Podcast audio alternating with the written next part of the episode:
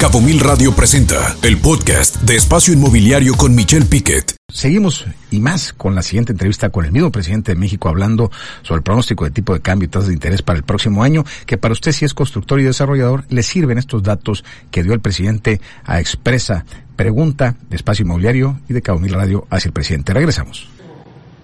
Y sobre el peso, también hay que ver que no este, se deprecie. Afortunadamente vamos bien.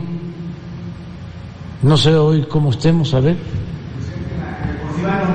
Usted llegó para el peso, desde que usted llegó no se ha. Sí. Ha estado casi al mismo nivel desde el inicio de su gobierno. ¿Cree que así termine su gobierno en el mismo nivel en tipo de cambio peso-dólar? Sí, yo espero que este, logremos. Llevamos cuatro años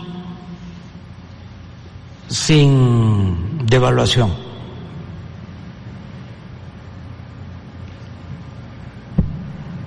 Y esto no se veía desde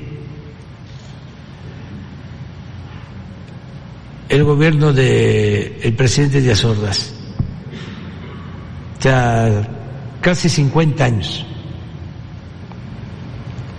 Eh, en los que hubo devaluación y ahora no. Llevamos cuatro años, pero no podemos eh, cantar victoria todavía. Sí, Hace algunos años era el 2.5% de todo el movimiento mundial de la moneda, de las monedas mundiales. Ahorita ha bajado al 1.5%. sí, pero nos ayuda mucho eh, el que se aprecie el peso. Claro. Sobre todo eh, la economía es realismo, pero también es confianza, es percepción. Cierre de su ejercicio en su mandato, presidente, en 20 pesos, como está ahorita el tipo de cambio, alrededor de 20 pesos, o piensa que va a haber un ajuste como normalmente sucede en los últimos sexenios de los últimos años. No, yo no quiero eso. No, ¿Usted visualiza que pueda suceder? pues eh, sí.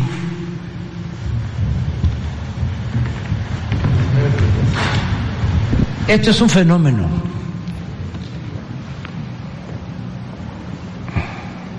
Es, sin duda, en los cuatro años, es la moneda que más se ha apreciado con relación al dólar en el mundo. A ver si tienes los los este, cuatro años. Entonces, y lo comparamos con las otras, a ver si hay. Eh, a lo mejor Carlos Torres nos manda. Esto es único. Eh,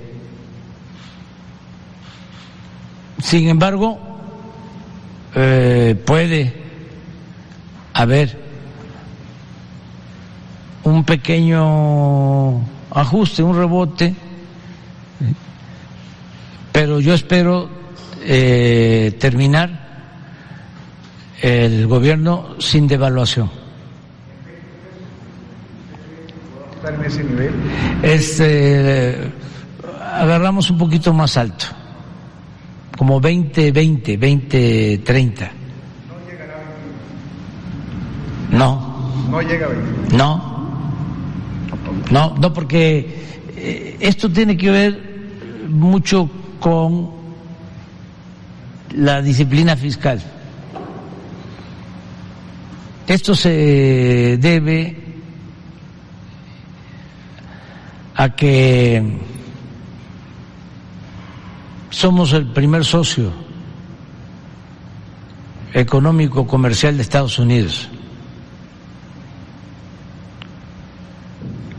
Se debe a que se volvió a firmar el tratado. Se debe a que tenemos inversión extranjera récord, nunca vista. Se debe a que no solicitamos deuda en la época de la pandemia, ni ahora con la crisis inflacionaria. Se debe a que no hay corrupción, se debe a la austeridad, se debe a la estabilidad política, a la gobernabilidad, las remesas. Es que no es poca cosa, 60 mil millones de dólares.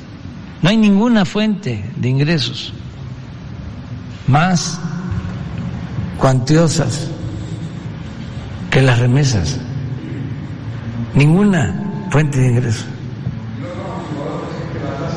referencia ha estado subiendo mucho la, tipo de... la tasa de interés este, de nosotros han estado aumentando porque el Banco de México también eso eh, lo reconocen los mercados financieros internacionales y los gobiernos extranjeros de que somos respetuosos de la autonomía del Banco de México. ¿Se acuerdan que decían de que nos íbamos a meter a las instituciones del Banco de México? Bueno, decían muchas cosas, ¿no? Entonces, hay autonomía y ellos deciden ya están por decidir si aumenta la tasa, cuánto va a aumentar la tasa, y yo no opino. no va a bajar la tasa, va a seguir Es que no solo es eh, aumentar la tasa para bajar la inflación, ayuda el aumentar la tasa, pero hay otras medidas para bajar la inflación. No solo una. Yo cuestiono mucho el hecho de que en todos lados la fórmula es aumentar tasa para bajar inflación. Pero eso tiene pues el inconveniente de que para la economía. Eh, se encarece el dinero de créditos. Entonces, eh, no debe de pararse el crecimiento. Lo importante es crecer sin inflación. Ahí está el chiste. ¿Cómo crecer sin la inflación? Sí, esto es.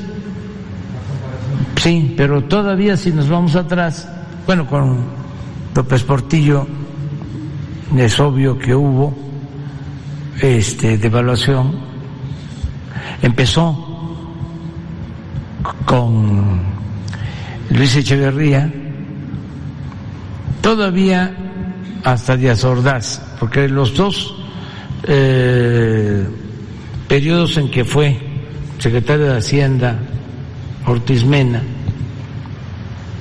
que fue con López Mateos y con Díaz Ordaz, eh, hubo crecimiento, eso sí fue un fenómeno, crecimiento del 5, del 6% anual, sin endeudamiento eso decía el presidente de México en la charla que tuvimos con él en la mañanera. Precisamente hablábamos de los pronósticos de tipo de cambio, de tasas de interés, de inflación.